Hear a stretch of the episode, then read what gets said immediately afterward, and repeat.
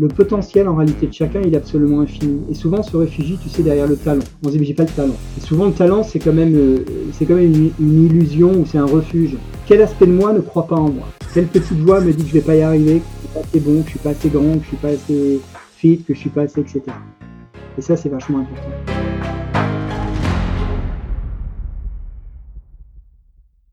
Bien bonjour Olivier.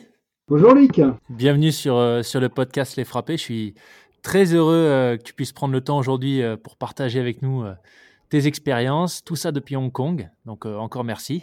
Bah, avec grand plaisir. Alors Olivier, je vais, je vais te laisser te présenter, hein, mais ce pourquoi je, euh, je tenais vraiment à ce que tu prennes le micro avec nous. C'est euh, d'une part ton expérience de, de, sportif, de sportif de haut niveau, ton, ton expérience entrepreneuriale et, et, plus particulièrement le domaine euh, de, ton, de ton activité actuelle puisque sur ce podcast, on parle de résilience, de détermination, de dépassement de soi, et euh, en fait, c'est tout simplement ton métier. Exactement, c'est mon métier, puis en fait, tout ça est lié, les trois choses, à la fois le côté entrepreneuriat, euh, le côté athlète, je suis triathlète pour nommer le sport, euh, et puis ce que je fais, ce que je fais actuellement dans mon activité, à la fois de, coach mental et puis d'hypnothérapeute clinique, euh, en fait, si tu veux, tout ça, ça a commencé en, en 2000, 2012, un petit peu avant ça. J'étais, je travaillais pour d'autres personnes, pas du tout dans le domaine du sport, mais dans le domaine du textile.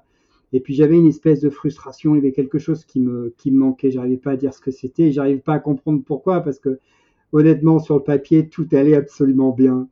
Euh, et je me suis dit, mais en fait, c'est simple, j'ai trouvé ce qui me manque, je suis triathlète, donc forcément, maintenant, ce qu'il faut, c'est que c'est que je bosse dans ma passion. Alors, j'ai eu la chance, en fait, de rencontrer, j'ai un peu provoqué la chance, mais j'ai rencontré euh, le, fondateur d'une marque de triathlon qui s'appelle Orca, ah euh, qui, fait les wetsuits. Et puis, euh, et puis ben, en, le rencontrant, je lui ai dit, écoute, j'ai vraiment envie de travailler avec toi. Il me dit, écoute, bah, écoute, on est en train de monter la nouvelle collection, donc tu prends une semaine de vacances si tu peux, puis viens travailler avec nous. Donc j'ai pris une semaine de vacances, je suis allé bosser avec eux gratuitement pendant une semaine, et puis au bout d'une semaine, on avait l'impression qu'on travaillait ensemble depuis toujours. Donc, euh, donc il m'a dit, ok, qu'est-ce que tu veux vraiment faire? J'aimerais vraiment travailler avec toi. J'ai dit, ben écoute, moi mon, mon rêve, c'est de monter ma société, c'est de travailler pour moi. Et donc c'est ce qu'on a fait. Donc j'ai monté ma, ma, société en 2012 euh, en m'associant avec, avec Scott, donc le fondateur d'Orca, et on a monté cette société-là dans le domaine du, du textile sportif. Euh, et, j'ai eu l'occasion de travailler tout de suite euh, bah, pour Orca. Et, dans ce cadre-là, j'ai rencontré euh, pas mal d'athlètes de haut niveau, des gens comme Sébastien Kinney, qui, est, trois fois champion du monde d'Ironman et, de semi-Ironman, William Trubridge, qui est un freediver apnéiste, 18 records du monde, 7 ou 8 fois champion du monde, donc gros gros niveau. Euh, et puis en fait, tout de suite, j'ai été vraiment euh, intrigué en discutant avec eux parce que je me suis rendu compte déjà que physiquement, ils n'étaient pas, pas tellement différents de moi, ce qui est assez rassurant. Ouais. Euh, je me suis dit, en revanche, la façon dont ils s'expriment, la façon dont ils parlent de leurs succès, de leurs échecs, la façon dont, dont euh, ils parlent de leurs projets, la façon dont ils écoutent, là, en revanche, il y a quelque chose de vraiment différent. Et j'arrivais pas vraiment à mettre de mots dessus. Et en discutant avec eux, j'étais vraiment privilégié d'avoir ces discussions-là avec eux. Je me suis rendu compte que fondamentalement, ce qui faisait la différence entre eux et moi, c'était, euh, bien sûr, ils étaient beaucoup plus forts physiquement, mais il y, avait quand même ce côté mental qui était, euh, vraiment différenciant. Alors j'ai commencé à, me dire, ben, après tout, euh, je suis pas plus bête qu'un autre. Je vais essayer de me renseigner et d'arriver à comprendre ce qui se passe dans leur tête. Et en profitant de ma, ma position un petit peu privilégiée, euh, plus l'accès à la formation qu'on a maintenant, j'ai commencé à m'intéresser déjà dans un premier temps à tout ce qui était euh, neurosciences. Euh, J'aime bien avoir une approche un peu euh, scientifique, d'arriver à comprendre ce qui se passe dans le cerveau, tu vois. Parce qu'on parle, on parle tout le temps de d'être dur dans l'effort, d'aller plus loin.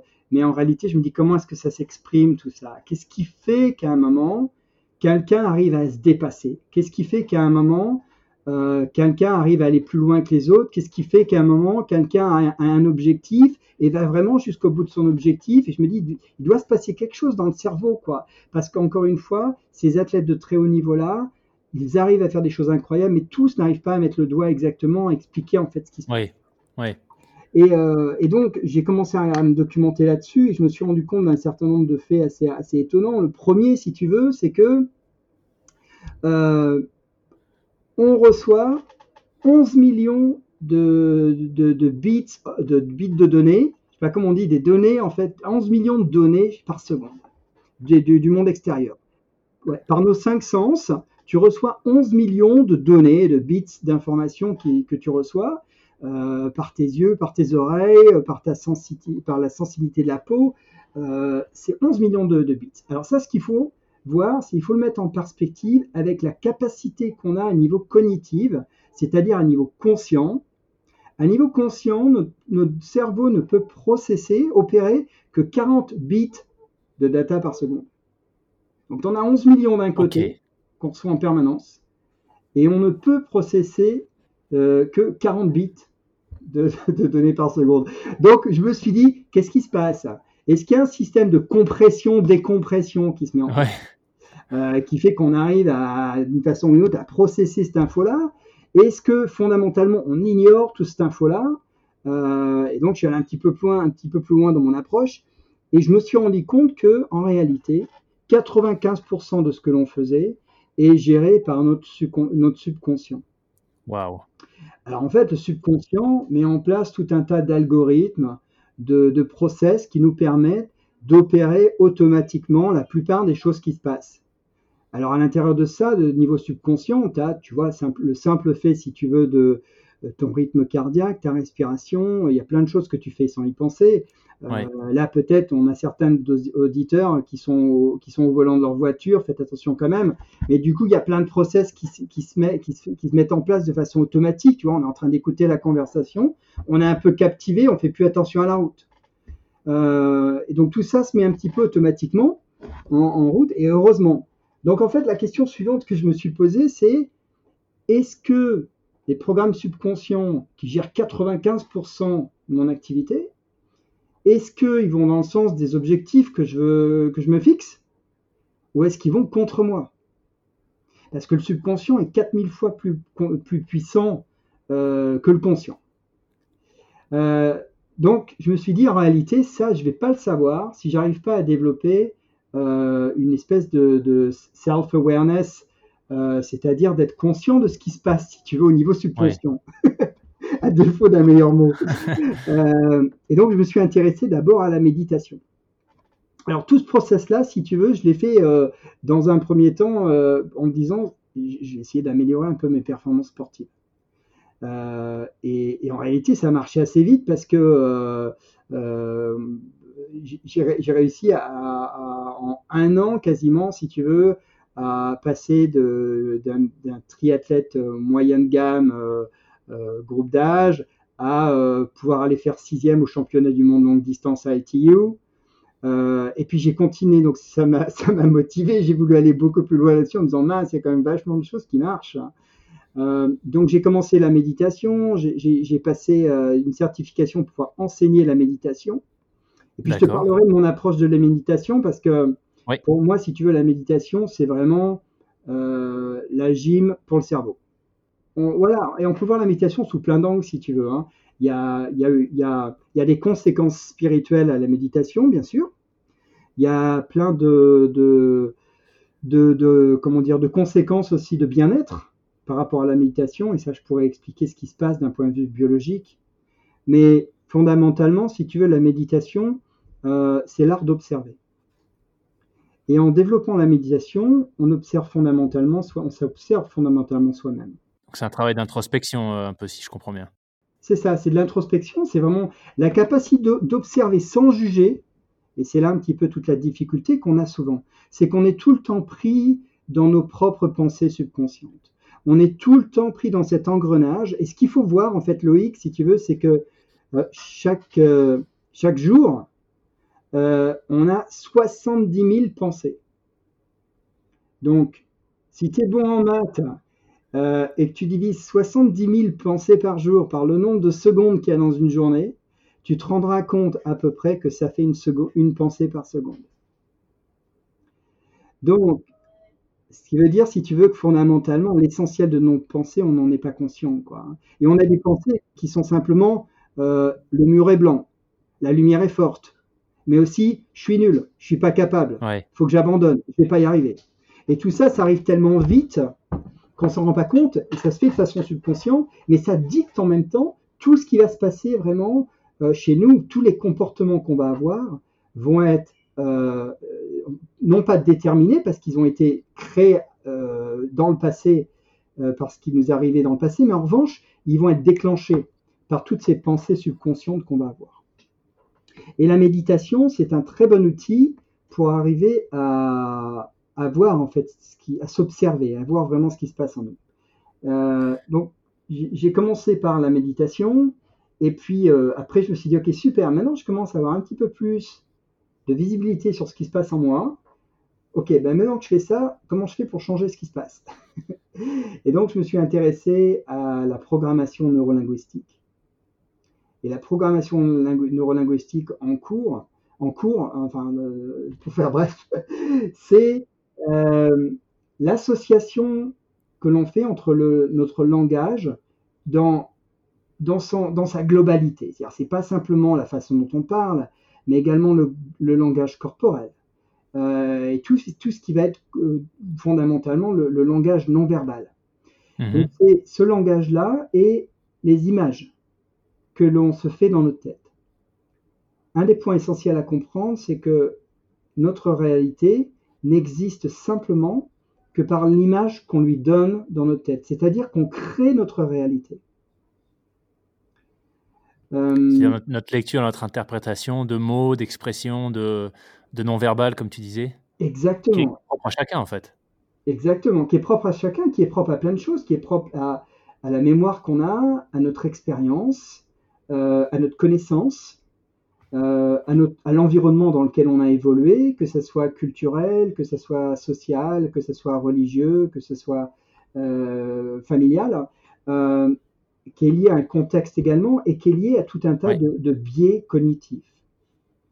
Euh, pour te donner un exemple, si tu veux, de, de, la réalité, par exemple, c'est si tu es dans le métro et euh, que tu vois euh, deux gamins euh, qui se comportent super mal dans le, méro- dans le métro et que tu vois leur père qui est à côté, qui a l'air de s'en fiche complètement, tu te dis, mais comment est-ce qu'ils sont élevés ces gamins-là? C'est pas possible, quoi. Puis tu vas voir le père et tu lui dis, mais comment est-ce que vous avez élevé vos gamins? C'est pas possible. Et le gamin dit, le père dit, je suis vraiment désolé, je me suis pas rendu compte de ça. euh, je viens d'apprendre que ma femme a un cancer et je sais pas comment gérer ça. Et là, je suis de retour Ouais, à la ouais. maison et elle est à l'hôpital. Là, tout de suite, ta perception du monde change. Ouais. Donc, la réalité, en fait, c'est celle que tu te fais dans ta tête. Voilà, et c'est vrai pour tout. Donc, euh, la programmation neurolinguistique, c'est un moyen de changer de perspective et de réassocier les images qu'on se fait et, l'intégralité de, notre langage par rapport à cette, euh, de notre communication par rapport à cette image-là. Et puis, bah, pour aller plus loin, si tu veux, je me suis dit, je me suis dit après ça, ok, c'est super. Euh, j'ai étudié aussi tout ce qui était visualisation sportive parce que ça, c'est un Oui. truc qui est absolument fascinant et d'une puissance incroyable euh, lorsqu'on sait bien l'utiliser. Je me suis dit, ouais, j'aimerais aller encore plus loin. Est-ce qu'il n'y a pas moyen pour aller plus vite? Est-ce qu'il n'y a pas moyen pour euh, hacker tout ça? Et je me suis dit, ben, j'ai qu'à apprendre l'hypnose. Euh, j'avais pas nécessairement la bonne image de ce qu'était l'hypnose. Je pensais que l'hypnose, c'était euh, euh, la capacité de prendre contrôle. En réalité, c'est complètement l'inverse. Euh, et je me suis lancé dans, une certification en hypnothérapie clinique et je me suis absolument passionné là-dessus. Et, puis, ben, c'était la dernière des choses dans ma formation, vraiment, d'associer l'hypnothérapie clinique. Et, si tu veux, je pourrais t'en parler. Et euh, si tu veux, dans mon dans, dans ce voyage en fait qui dure depuis 2012 en réalité, j'ai d'abord fait ça pour moi et puis dans toute cette euh, finalement cette cette quête personnelle en fait cette découverte de moi, je me suis rendu compte qu'en fait fondamentalement ce que j'aimais faire c'était c'était coacher, c'était enseigner, c'était aider les autres Euh, et je le faisais de façon naturelle dans plein d'autres choses. Je suis responsable d'un groupe de, de natation en mer ici. On a un gros groupe et j'ai toujours donné de mon temps, j'ai toujours fait ça de façon volontaire et, et avec un grand plaisir. Et je suis fondamentalement, c'est ce que j'aime faire. Et, du coup, après avoir des résultats assez, sympas sportivement, j'ai eu trois titres de champion d'Asie en, triathlon, je me suis dit, ben, c'est probablement maintenant le, bon moment pour moi pour donner ce que j'ai appris aux autres. Et, et, donc, je me suis reconverti dans ce métier de coach mental et d'hypnothérapie clinique. Waouh, quel parcours c'est fou. Donc depuis 2012, si je résume, tu, euh, en fait, c'est euh, au contact euh, parce que tu n'en as pas parlé, mais en fait, c'est au contact d'athlètes de, haut niveau en triathlon notamment que tu as, eu, peut-être ce déclic de tout le travail d'introspection que tu as fait. Mais l'événement déclencheur, tu me dis si je me trompe, hein, mais c'est cette vidéo Into the Mind, c'est ça? Voilà. Alors en fait, on, a, avait fait une, vidéo qui s'appelait The Iron Mind. Euh, donc c'était un jeu ah oui, c'était Iron Man. Voilà. Et, et, en fait, l'idée de ça, euh, ce, que, ce que voulait faire Orca dans cette vidéo, c'était montrer l'importance de, de l'esprit dans la réussite des sportifs. Euh, alors on avait plusieurs sportifs qui étaient interrogés. Il y avait donc Sébastien, il y avait Andrew Starkovich également, qui est, qui, est, un athlète américain Ironman, qui est le premier, qui est le premier américain à être descendu sur les 8 heures en, Ironman et, qui est un monstre absolu en vélo. Euh, donc il y avait un certain nombre d'athlètes comme ça qu'on avait interviewé et, effectivement le, euh, si, tu, si tu veux ça m'a ça a été un élément déclencheur pour moi au-delà de toutes ces conversations que j'ai pu avoir à titre personnel avec ces athlètes là en me disant mais mince quoi ces, ces gars-là il se passe quelque chose mentalement et euh, et, euh, et, comme toi, si tu veux, j'ai souhaité, euh, via le biais d'un podcast également, euh, pouvoir faire partager tout ça à, à, à d'autres, parce que je pense que c'est des messages qui sont tellement importants, qui sont relativement peu ou mal enseignés, euh, et on a tellement d'idées préconçues sur le, sur le, le cerveau, sur l'esprit. On, on, a bien conscience globalement que euh, qu'il faut faire attention à sa nutrition. Euh, on a bien conscience qu'il faut faire attention à son corps, qu'il euh, faut s'entraîner, et puis quand on se sent mieux, il y a tout un truc qui se met en place. Et quand il se passe, en quand, quand, on parle en réalité des process mentaux, alors là, il y a un espèce de grand euh, vide interstellaire. Et, et, en, et, en, fait, la, la, raison fondamentale de ça, c'est que si tu n'es si pas en forme physiquement, le simple fait de monter ton escalier le matin, tu vas le sentir. Si oui. euh, tu es en surpoids, tu te regardes le matin dans, le miroir et tu vas vite le voir. D'accord? Le problème avec l'aspect mental, et, je parle de, si tu veux, de fitness mental, mais de santé mentale également, euh, c'est que c'est quelque chose de très intérieur. Tu vois pas physiquement euh, que quelqu'un est fort mentalement ou qu'il est pas fort mentalement. Euh, je prends l'image un petit peu de et, de la même façon, si tu veux, euh, on va tous réagir mentalement de façon complètement différente aux, aux choses qu'on va rencontrer dans la vie. Et ça se voit pas. Si tu es sur un sentier de montagne et que tu tombes, on va tous réagir de façon complètement différente. Tu peux être sur un sentier mmh. de montagne, tu tombes, es dans, tu, tu, ta, ta chute est amortie par un, euh, par, par, un busquet, un truc comme ça et tu te relèves, t'as rien, t'as juste un peu des égratignures, ok? T'es avec des copains, tout le monde rigole, tout va bien, on repart sur le sentier. T'as rien eu. Moi, je vais être sur le sentier, je vais tomber exactement les mêmes circonstances, exactement au même endroit. Je vais tomber. Le seul problème, c'est que je vais me tordre la cheville. Et là, je suis incapable de continuer la balade. Physiquement, ça se voit. Tes copains, ouais, du coup, ouais. vont dire Attends, merde, tu peux plus marcher, t'as la cheville enflée, attends, on va essayer de t'aider, on appelle l'hélicoptère, etc. La même personne peut tomber dans les bosquets également, mais exactement dans les mêmes circonstances. Elle peut mal tomber et elle peut se percer le poumon. Et là, on va voir qu'elle peut plus respirer. On va voir qu'il se passe quelque chose. Le problème du niveau mental, c'est qu'on va rien voir. On va pas Il n'y a aucun signal qui permet de le lire. Ouais. Il n'y a aucun signal qui permet de lire. Parce qu'on ne peut pas rentrer dans la tête des autres. Et à ce ouais. moment-là, ce qui se passe, c'est que les gens vont dire Allez, c'est bon, euh, allez, va, va, au bout du truc, quoi. allez, tu peux, tu peux te sortir du truc quand même. Ouais, T'es passé par plus dur.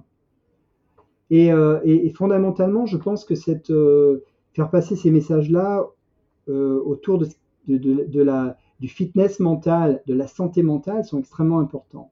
Parce que bien sûr, l'exemple que je prends, quand, on parle, quand on parle du mental, on pense aussi, tu sais, à tout ce qui va être dépression, suicide, donc des tendances assez lourdes, mais en réalité, tout ça se décline dans tout un tas de conditions également, y compris la capacité d'aller au bout d'un effort, y compris la, capacité qu'ont certains à aller au bout et d'autres d'abandonner, ou la, capacité à se sentir euh, bien dans quelque chose, à voir les choses de façon positive, ou pour d'autres personnes de voir, les façons de voir les choses de façon plutôt négative. Et tout ça, en réalité, c'est un process mental, et dans la majorité des cas, je ne dis pas que dans certains cas, il n'y a pas besoin de, recours médical, hein, bien au contraire. Euh, je travaille avec des, psychiatres et, euh, et bien, entendu, leur travail est absolument essentiel dans certains cas.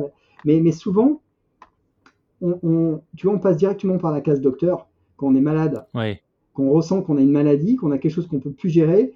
Euh, alors que si on prend le parallèle avec le sport, on va pas voir le docteur simplement parce qu'on a atteint un, un, un point d'obésité morbide. Euh, on fait du sport parce que ça fait partie d'une espèce d'hygiène de vie. Euh, et puis du coup, on, tu vois, on se sent bien, et puis euh, on, tout, ça, tout ça fonctionne de mieux en mieux. Alors que d'un point de vue mental, on n'est pas encore complètement à ce niveau-là de, de, de, connaissance et de, conscience mmh. par rapport à l'importance. C'est vrai ce que tu dis, c'est-à-dire que le, l'aspect accompagnement mental, euh, c'est complètement vrai ce que tu dis. Aujourd'hui, on a plus l'impression que ça, vient euh, en phase de thérapie, euh, si tu veux, et pas forcément, pas forcément au quotidien comme, comme une gymnastique. C'est ce que c'est ce que tu disais tout à l'heure. C'est exactement, c'est exactement ça. Le côté mental devrait être enseigné et abordé vraiment comme comme une hygiène déjà dans un premier temps. C'est vraiment c'est vraiment une hygiène, j'irai dans un premier temps, et puis après, tu as un autre niveau qui est vraiment euh, exactement comme dans le sport, si tu veux, qui peut être vraiment de l'entraînement. Comment est-ce que je peux me sentir mieux Comment est-ce que je peux améliorer euh, C'est pas simplement un, aspect de performance, si tu veux, mais simplement, je pense qu'on a tous, à un moment ou à un autre, euh, l'envie de savoir ce qu'on a en nous, l'envie de savoir ce qu'on est capable de faire ce côté d'explorer notre potentiel. À un moment, on est tous là pour, sur Terre pour très peu de temps en réalité. Et, euh, on a tous à un moment se dire qu'est-ce que j'aurais pu faire? Mmh. Et, c'est souvent en fait, euh, on, le, on, découvre d'un point de vue physique en se lançant dans le sport par exemple, et puis on se lance des challenges de plus en plus importants.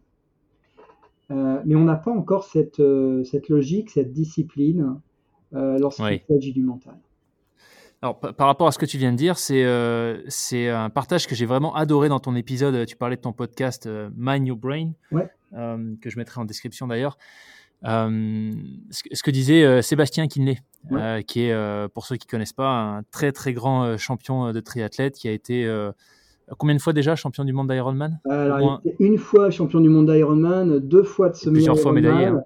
Euh, bah, en fait, depuis 2012, je crois qu'il a été de façon absolument constante sur les podiums. Je crois qu'il y a une année où il l'a pas eu. Euh, puis il est deux fois champion d'Europe euh, d'Ironman. je crois deux fois de semi-Ironman également. Donc, ouais, c'est ce qui se fait de mieux. c'est un, un, des meilleurs triathlètes qui a jamais, qui a, jamais existé. Et ce que j'ai adoré dans, dans l'épisode que tu as enregistré avec lui, c'est justement ce dont tu parles, cet état d'esprit. C'est-à-dire que bah, euh, les, événements, euh, les événements qui lui arrivent, euh, il pourrait réagir d'une certaine façon. Mm. il parle notamment de sa blessure. Il a une grosse blessure. Enfin, j'invite les gens à, écouter ton épisode, mais j'ai trouvé ça hallucinant de voir, de voir quelle a été sa réaction en fait à cette blessure qui aurait pu être sérieuse. Et en gros, ce qu'il dit, c'est bah, de toute façon, voilà, ça arrive. et donc, j'ai essayé de prendre le positif et, j'essaie de, de, systématiquement regarder, regarder ce qui, bah oui, l'aspect positif des choses qui m'arrivent. Exactement. Et, euh, je pense, c'est là, c'est là qu'on voit vraiment le. Euh, quand tu parlais d'état d'esprit, de sportif, le, mental qui fait la différence. Euh, j'ai échangé récemment avec un, un membre de l'équipe de France de, rugby à 7, Jonathan Logel, et, et, il nous parlait d'une blessure qu'il a eue qui aurait pu être assez sérieuse au ligament. Mm. Et, et, ce qu'il expliquait, c'est qu'il lui a fallu moins de 10 minutes entre la blessure euh, et, le travail de projection mentale qu'il était en train de faire sur euh, comment exploiter le temps euh, qu'il allait passer hors des terrains pour peaufiner des aspects qu'il n'avait pas eu le temps de travailler jusqu'à présent. Ce qui, est, hallucinant quand même. Ouais, complètement. Et, alors, tu vois, en fait, ce qui est assez intéressant, c'est que certains champions, enfin la plupart des champions, en réalité, ont cette, on va dire, ce, réflexe-là. C'est quelque chose qui, se passe chez eux de façon relativement naturelle, mais c'est quelque chose qui peut être appris parce que c'est fondamentalement ce qui est fascinant avec l'esprit, c'est que on peut tous arriver à développer les mêmes capacités mentales que n'importe quel grand champion. Ça, j'en suis absolument convaincu. Euh, euh, moi, je fais 1m73, donc je ne serai jamais euh, aussi fort qu'un mec qui fait, qui fait 2m05. Je ne pourrai jamais jouer en NBA, ça c'est certain. Quoi que je passe. Mais en revanche, je pourrais toujours développer mon, côté mental pour être aussi fort que n'importe lequel de ces gars-là. C'est possible. Et en fait, qui est intéressant, si tu veux, par rapport à, la réflexion que tu fais sur la capacité de, ces athlètes-là à, euh, voir euh, quelque chose de façon complètement différente, euh, tu vois, quand je parlais de la, le fait que la réalité, c'est vraiment la façon dont nous, on voit et on vit la réalité intérieure, il y a vraiment trois phases dans lesquelles on passe tous. La première des phases, dans laquelle on est très souvent, c'est une phase de victime où on se dit pourquoi ça m'arrive à moi, c'est pas juste, c'est pas normal. J'ai travaillé tellement dur pour ça. Je suis, quelques, je suis à quelques semaines de, euh, de cette compétition. C'est absolument injuste. C'est la faute des autres. C'est la faute du mauvais temps. C'est la faute. On blâme toujours quelqu'un d'autre. Et on est souvent en fait dans cette, euh, dans cette euh, dynamique de victime. Et quand on est là, en réalité, il se passe pas grand chose de positif. Ce que j'ai observé, c'est que ces gens-là, les, les athlètes de haut niveau, euh, bien sûr, ils vont être énervés, on passe tous par là si tu veux, mais essayez de rester dans cette phase-là le moins longtemps possible? La deuxième phase par laquelle on passe en général, c'est une phase d'action. on se dit, euh, ok, je vais, euh, je vais, essayer de mettre en place un certain nombre de choses, je, vais, je vais réfléchir à ce que je peux faire, etc. Et la troisième phase, c'est vraiment une phase de sagesse. c'est de se dire, il y a des choses que je ne peux pas changer, mais en revanche, il y a plein de choses sur lesquelles je peux agir. Donc, ça ne sert pas à grand chose de me lamenter sur ce que je ne peux pas changer. En revanche, il y a peut-être des choses que je peux apprendre de ce qui m'est arrivé. Et puis, bah, qu'est-ce que je peux faire? Sur quoi j'ai vraiment le contrôle? Et fondamentalement, quand tu regardes la façon dont les gens qui réussissent réussissent, ils se focalisent sur ce qu'ils peuvent vraiment contrôler. Et quand tu penses à ça, qu'est-ce qu'on peut vraiment contrôler? C'est pas du tout les choses extérieures. Ce qui est externe, tu ne peux pas le contrôler. Hmm. Que, euh, au mieux, ce qui est externe, tu peux l'influencer. Mais ce que tu peux contrôler en revanche, c'est tout ce qui se passe à l'intérieur de toi. C'est comment tu vas réagir, les actions que toi, tu vas pouvoir mettre en œuvre, ton système de croyance, etc. etc. Euh, et, je le vois, mais en permanence, quand, euh, euh, comme toi, quand j'interviewe des, athlètes de, haut niveau ou quand je travaille avec des athlètes de haut niveau, c'est cette capacité à, se poser les questions de sur quoi j'ai le contrôle. Et fondamentalement, le contrôle, cherchez pas à l'extérieur, c'est pas extérieur, c'est à l'intérieur. Hmm. Le contrôle, il est à l'intérieur. Et, euh, et ça, c'est quelque chose qui se développe, qui se travaille. Euh, et, la différence se fait vraiment là-dessus. Et dans ton accompagnement, parce que tu, euh, tu m'expliquais que tu, euh, tu, coaches aussi bien des, sportifs de haut niveau que des, comment on pourrait appeler ça, des non-sportifs de haut niveau. les, les, gens qui s'adressent à toi par rapport à, ces, thématiques, ils, ont quoi comme objectif en général? Est-ce que est-ce que c'est une meilleure connaissance de soi ou est-ce qu'il y a aussi en dehors du sport des gens qui cherchent à atteindre une certaine performance? À travers, euh, à travers euh, la compréhension de, de, leurs croyances notamment. Oui, alors en fait souvent les gens qui viennent me voir, ils sont, ils sont, ils sont plus dans la phase de victime, ils sont déjà dans la phase d'action. Donc il y a eu déjà un travail personnel qui a, qui a été fait, parce qu'en fait pour, vous, pour vouloir changer, il faut que tu sois dans l'action. et, et, donc si tu veux, en général, ils ont déjà une, les gens qui viennent me voir se disent, j'ai l'impression qu'il y a quelque chose qui me retient. Je ne sais pas ce que c'est, mais je comprends que c'est quelque chose qui est en moi qui me retient. Ou ça peut être vraiment, euh, de, euh, ça peut être euh, de façon plus, plus claire, dire j'ai l'impression que j'ai un problème de confiance en moi. Ou j'ai l'impression que je réagis mal lorsque quelque chose n'est plus en mon contrôle. J'ai l'impression d'être très anxieux ou très stressé lorsque je commence à me projeter un petit peu dans le futur. Ou alors ça peut être effectivement des problèmes extrêmement pratiques. Ouais, j'ai vraiment une difficulté à parler en public, je suis anxieux, j'ai l'impression que je vais être jugé, etc. Donc tu vas, tu vas vraiment voir ça. Et puis après, oui, tu vas avoir des gens qui vont venir euh, avec un, objectif de performance. Souvent, c'est pour un, projet particulier. Souvent, c'est plus du sportif. Un projet sportif où là, euh, ils veulent avoir le, être sûr en fait que le, que le mental va pas lâcher. J'ai travaillé avec, euh, avec une fille qui s'était lancé le défi de faire 7, 7 marathons en 7 jours sur 7 continents. Wow. Donc complètement. déjà, rien que l'aspect logistique, si tu veux, est absolument ouais. Euh, fou. Et puis après, il faut prendre en compte euh, euh, toute la fatigue, il faut prendre en compte plein d'éléments qui font qu'il y a toutes les chances du monde qu'il y ait quelque chose qui se passe mal, si tu veux. Donc si le mental ne suit pas, le, le, le, physique a absolument zéro chance de suivre. voilà le, si on prend l'exemple de cette... pardon.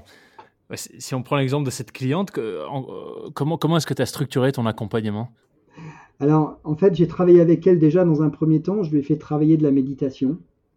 Euh, D'accord. Encore une fois, c'est la gym pour l'esprit. Donc, euh, c'était important qu'elle soit capable, en fait, de ne pas se faire euh, hijacker par, par ses émotions, par exemple. Donc, le meilleur moyen de ne pas se faire hijacker, c'est d'observer, de, comprendre ce qui se passe. et, donc, on a commencé là-dessus en travaillant euh, des exercices spécifiques de méditation, euh, en, développant trois capacités. D'une part, la capacité à être dans le moment présent. Et ça, c'est absolument fondamental. On est, le cerveau, en fait, c'est une machine à anticiper, c'est une machine à, à, voir ce qui va se passer, en fait, à, prédire. Hmm. Euh, le, cerveau, il passe son temps à ça, et c'est fondamentalement un, moyen de survie en fait. Hein. Euh, si, euh, faut pas oublier que globalement on a un cerveau qui est le même que celui des hommes des cavernes, mais on n'a plus du tout le même style de vie. Et, euh, le, le, premier rôle de ton job, c'est de, te permettre de survivre.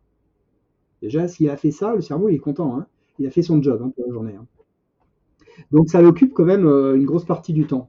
Donc pour faire ça, si tu veux, il va être en permanence en train d'anticiper ce qui va se passer. Et puis, euh, le, problème de ça, si tu veux, c'est que on perd un peu cette capacité d'être vraiment dans le moment présent. Hmm. Et le truc, en réalité, c'est si tu commences à y penser, dès que quelque chose commence à aller mal, tu vas avoir deux options pour ton cerveau, en dehors d'être dans le moment présent. Tu vas soit penser au passé, soit penser au futur. Si tu penses au passé, ton cerveau va commencer à regarder toutes les, situations qui ont eu lieu dans le passé qui se sont mal passées, euh, dans lesquelles euh, tu n'as pas eu le contrôle, euh, etc. Et là, à ce moment-là, tu vas partir dans une espèce de boucle un peu négative, et, ça ça va pas vraiment aider, quoi, si tu, si tu n'as pas conscience de ça. Ou alors, ton cerveau, il va se projeter dans le futur, et là, il va se dire en gros, le pire est à venir. Et bien entendu, si ton cerveau commence à rentrer dans la boucle que le pire est à venir, ben là c'est un petit peu compliqué si tu n'en as pas conscience encore. Et puis tu as le moment présent. Et en réalité, dans le moment présent, en général, tout va bien. Pourquoi? Parce que ben, tu es vivant, puisque tu es dans le moment présent. Euh, et donc à partir de là, eh ben, tu peux toujours arriver à relativiser, reprendre le contrôle et te libérer de de toutes ces tentations un petit peu du cerveau, d'aller voir ce qui se passe soit dans le passé, soit dans le futur, pour essayer d'analyser un petit peu ce qui va se passer. Et là, tu reprends le contrôle et c'est beaucoup plus simple. Donc, travailler la méditation là-dessus. Euh, la deuxième chose également, c'est en, en, méditation, c'est permet de développer tout ce qui est euh, euh, conscience émotionnelle. Ok. Lorsque on est, il faut, il faut bien arriver à comprendre que tous nos comportements sont attachés à une émotion particulière. Si tu réponds à quelque chose, c'est que tu, as, tu, vois une certaine situation, tu as une pensée qui vient, et que cette pensée, souvent subconsciente, va déclencher une émotion particulière. Ça n'a pas besoin d'être forcément un truc euh, énorme comme émotion, mais il faut qu'il y ait une hmm. émotion particulière. Et c'est cette combinaison de pensées et d'émotions particulières qui vont déclencher dans ton subconscient le choix du comportement qui est le plus adapté. D'accord? Donc on va se baser sur ce qui s'est passé, dans ce qu'on a déjà vécu, ce, qu'on connaît, euh, etc. et ce qui est important, c'est que de comprendre, c'est qu'une émotion, c'est quelque chose de très intellectuel. On ne peut pas connecter avec une, émotion. En revanche, lorsque ton cerveau il a, perçu l'émotion euh, qui était associée à la scène, euh, alors ce qu'il va faire, c'est qu'il va déclencher tout un processus chimique et physiologique pour te donner une réponse dans ton, dans ton corps. Tu sais, quand on dit par exemple, tu, tu, vas ressentir, par exemple, si tu es angoissé, tu vas ressentir le stress physiquement. Oui, la boule au ventre. La boule au ventre, chercher le mot. C'est la boule au ventre. Euh, donc c'est exactement ça. Pourquoi est-ce que tu dis j'ai une boule au ventre quand tu as du stress? Euh, C'est parce qu'en réalité, tu as ton cerveau qui a. Euh, tu, ton, cerveau primitif a, vu quelque chose qui est une situation stressante, anxiogène, donc potentiellement à risque. Et, la réalité, c'est qu'on a le même, encore une fois, le cerveau, comme c'est le même que celui des hommes des cavernes, on n'a pas tellement évolué. Euh, mais en revanche, nous, on a vachement évolué dans, notre mode de fonctionnement. Et, aujourd'hui, ce que nous, on évalue comme un risque, ça peut être par exemple un email de ton boss. Et là, pour ton cerveau, c'est un risque absolu, danger de mort. Euh, en réalité, c'est un mode qui est quand même fondamentalement euh, fait pour éviter qu'on se fasse dévorer par un lion, tu vois. mais on, attribue, si tu veux, à peu près le même poids à l'email du boss. Et forcément, parce que l'email du boss, je vais me faire virer, je me fais virer, j'ai plus de job, j'ai plus de job, je peux plus manger, je peux pas nourrir ma famille, je peux plus nourrir ma famille, je peux plus manger, je suis mort. Donc en réalité, la conclusion est la même pour le cerveau. Hein. Il allait un petit peu vite en besogne, mais en réalité, c'est ce qui se passe à niveau subconscient, d'où cette anxiété. Et cette, cette anxiété, si tu veux, ton, ton, cerveau va déclencher euh, à ce moment-là, euh, il va préparer en fait notre, notre corps et notre esprit euh, à être dans l'action. Et en fait, on a deux deux systèmes nerveux qui, sont superposés. On a un système nerveux qui nous permet d'être dans, on va dire, c'est un, mode calme, de repos, de veille, qui s'appelle le, parasympathique en français. Et euh, on a le, système nerveux qui est celui qui va se mettre en œuvre quand il faut qu'on s'agite, quand il faut qu'il se passe quelque chose. Et ça, c'est le système sympathique. Euh, les noms sont un peu bizarres, euh, ils sont un petit peu trompeurs, mais c'est pourtant ce qui se passe. C'est pourtant leur nom. Et, euh, lorsque le système sympathique est mis en œuvre, en fait, c'est ce anglais on appelle ça le fly and fight response. Je ne sais pas quel est le terme exact en français, mais en gros, c'est soit je me prépare à me battre, soit je me prépare à fuir. Et donc tout le corps va se mettre en œuvre pour soit se battre, soit fuir. Et, une, des, conséquences de l'activation de ce système-là, remets ça dans le contexte des hommes des cavernes, si tu as besoin de soit de te battre, soit de fuir, en particulier, ton système digestif, on n'a pas vraiment besoin qu'il soit actif à ce moment-là. En revanche, ce qu'il faut, c'est que ton, ton, cœur accélère pour te préparer à, faire ce qu'il faut, euh, la pression sanguine accélère, ta respiration s'accélère, tu vas transpirer davantage, tes yeux, euh, tes pupilles vont se dilater pour pouvoir se, concentrer euh, sur un point en particulier, donc le danger. Et, donc le système digestif n'étant plus forcément, un signal qui va arriver dans le système digestif, et donc tu vas ressentir dans ton estomac en fait ce, poids, ce poids. Voilà. Donc c'était, j'ai fait une longue digression là-dessus, mais tout ça pour expliquer que lorsque tu pratiques la méditation, tu vas développer cette acuité euh, sensorielle pour arriver à détecter ce qui se passe dans ton corps. Et à partir du moment où je peux faire ça avec une personne, alors elle va pouvoir à tout instant arriver à comprendre ce qui déclenche ses comportements. Et donc avec cette athlète-là, on a travaillé là-dessus pour qu'elle puisse anticiper les signaux de détresse, les signaux négatifs que vont pouvoir lui anticiper son corps. Euh, ensuite, on a travaillé sur plein de choses, si tu veux, parce que euh, on peut, on euh, développer de façon assez naturelle la dopamine, la sérotonine, qui sont des, neurotransmetteurs qui permettent en fait de, gonfler un petit peu notre capacité à atteindre nos objectifs. Et, et, ça, on peut le faire de façon un petit peu proactive lorsqu'on commence à sentir ce qui se passe dans notre corps. Et puis la troisième chose qu'on fait avec la méditation, c'est la capacité à se focaliser avoir un, un focus euh, ciblé. Et ça, c'est essentiel parce que j'apprends ensuite avec des, sportifs, par exemple, différentes techniques pour, euh, pour euh, changer la sensation de, douleur. qui était dans son cas super utile, puisque sur des, des, distances comme ça, tu vas avoir des, des, ampoules, tu vas avoir des douleurs dans tous les sens. Ton corps, il te dit arrête, quoi. Le, le, corps se dit mais pourquoi tu fais ça? Qu'est-ce que je t'ai fait? Donc maintenant, je vais te donner plein de signaux pour absolument pour faire que tu arrêtes absolument. Ouais. Et, et, donc arriver à finalement à, à observer la douleur et à détourner son attention pour se focaliser sur autre chose est absolument essentiel. Et puis on a travaillé ensuite sur plein de techniques de visualisation, par exemple. Euh, visualisation qu'on utilise beaucoup au niveau sportif, mais je l'utilise aussi énormément dans, dans, dans, tout ce qui est euh, atteinte d'objectifs. Le cerveau est incapable de faire la différence entre ce que l'on vit et ce que l'on imagine ou ce que l'on voit. Hmm. Euh, par exemple, si tu regardes un, un film, euh, un truc rigolo ou un truc euh, moins rigolo, euh, tu vas ressentir des émotions. Mais en réalité, c'est pas vrai, c'est à la télé. Euh, et de la même façon, si tu l'imagines, si tu penses à un truc un peu érotique, par exemple, il va se passer quelque chose dans ton corps. Mais c'est pas vrai non plus, c'est juste ta capacité à l'imaginer. Ouais. De la même façon, tu peux arriver à déclencher tout un tas de, de mécanismes euh, d'un point de vue mental qui sont simplement initiés par la visualisation. il y a une technique particulière de, de visualisation pour que ce soit efficace.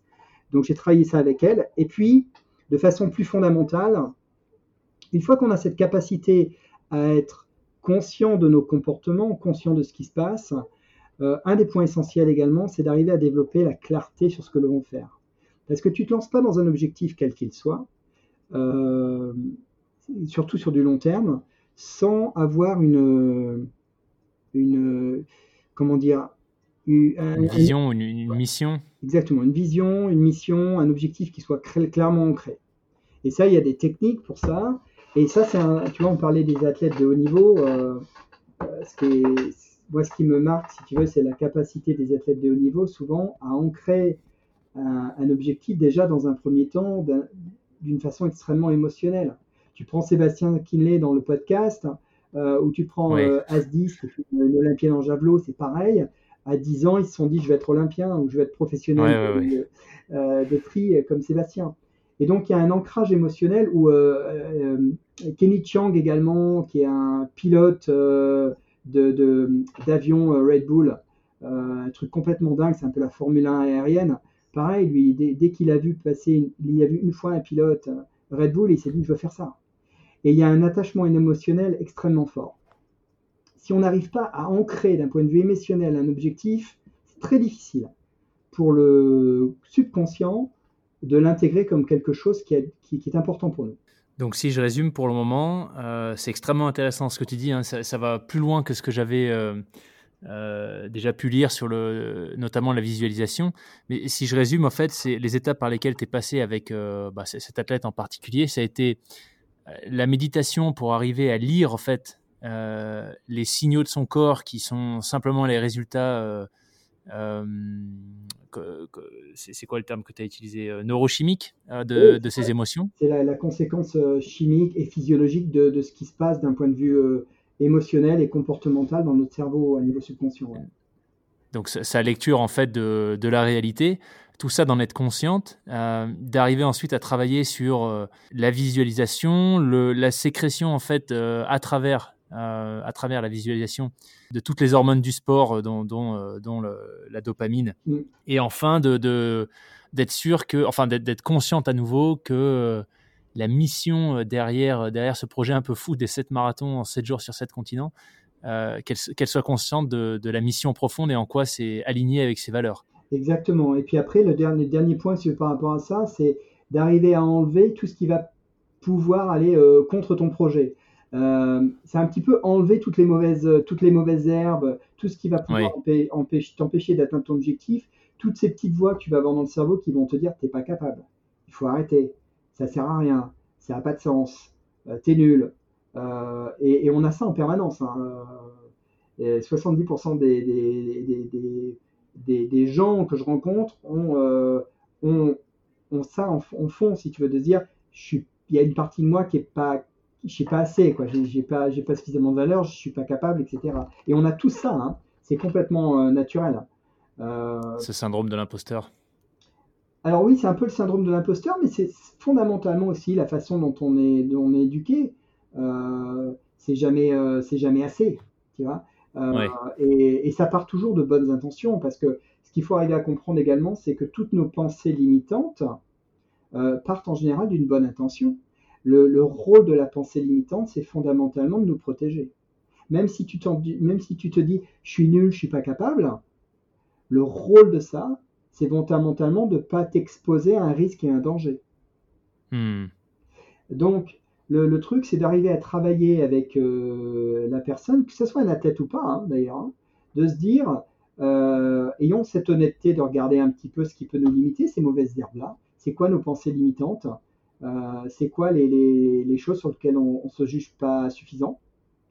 Et puis, on va regarder ça. Et puis, on va arriver à le comprendre. Et on va le regarder de façon bienveillante déjà parce que a un objectif positif, ça a une bonne intention. Bon, maintenant c'était il y a longtemps, donc euh, c'est fini, on peut passer à autre chose. On n'a plus besoin de ça. Mais hmm. c'est des, intentions qui restent bonnes et valables. Mais maintenant on va les transformer, on va faire la paix en fait avec ça, si tu veux. Et à, partir du moment où on regarde des choses, ces, pensées limitantes, euh, sous un autre angle, alors ben, on commence à prendre un peu de la puissance, si tu veux. Et les, athlètes de haut niveau, notamment, souvent, euh, ils ont une capacité à tourner ça, si tu veux. Même qu'ils ont relativement peu de pensées limitantes, mais quand ils en ont, ils ont une capacité à se dire, OK, j'ai ça, mais j'ai aussi ça. Et, ça, c'est quelque chose qu'on peut développer, encore une fois. Fondamentalement, tu vois, mon message euh, avec ce podcast, c'est ça, c'est ça s'apprend. Et euh, il ne faut pas passer à côté de ça, il faut absolument apprendre ces techniques-là parce que ça change fondamentalement notre capacité à explorer notre potentiel. C'est sûr que si tu restes euh, focusé uniquement sur euh, euh, tes opportunités sans forcément voir les, tous les substituts disponibles que tu as, ça peut être effectivement limitant. Absolument. Et puis, on a, on a tous des, des, des, croyances limitantes sur nous-mêmes, hein. que ce soit sur notre propre identité, que ce soit sur le monde, sur les gens autour de nous, sur notre environnement. J'ai pas assez d'argent, euh, je suis pas, euh, suis pas assez beau, je suis pas assez grand, euh, je suis pas assez jeune, je suis pas assez vieux, je suis pas assez mince, je suis pas assez gros, bref, tout ce que tu veux. Hein. on a toujours des bonnes raisons en réalité hein, pour pas faire les choses. Et, et, et je dis pas en fait qu'il n'y a pas de choses valables. Ça, il s'agit pas en fait de tomber dans une espèce de positivisme, de dire mais non c'est pas vrai. Non c'est vrai, mais c'est pas une raison suffisante pour ne pas pouvoir atteindre nos objectifs. C'est juste un fait, éventuellement. Avec, les athlètes que tu accompagnes, c'est quoi le, blocage le plus, euh, je ne sais pas si on peut dire le plus, le plus fréquent, parce que j'imagine que chacun, chacun a ses propres challenges, mais ouais, le, la grosse zone, on va dire, sur, euh, sur tout ce qui est introspection, connaissance de soi, euh, qui pose généralement problème tu, as des fois le syndrome de l'imposteur qui peut arriver, mais en réalité, le syndrome de l'imposteur, il arrive très souvent quand tu arrives à un tel niveau de compétence que tu te rends compte que finalement, il y a plein de choses que tu sais pas encore.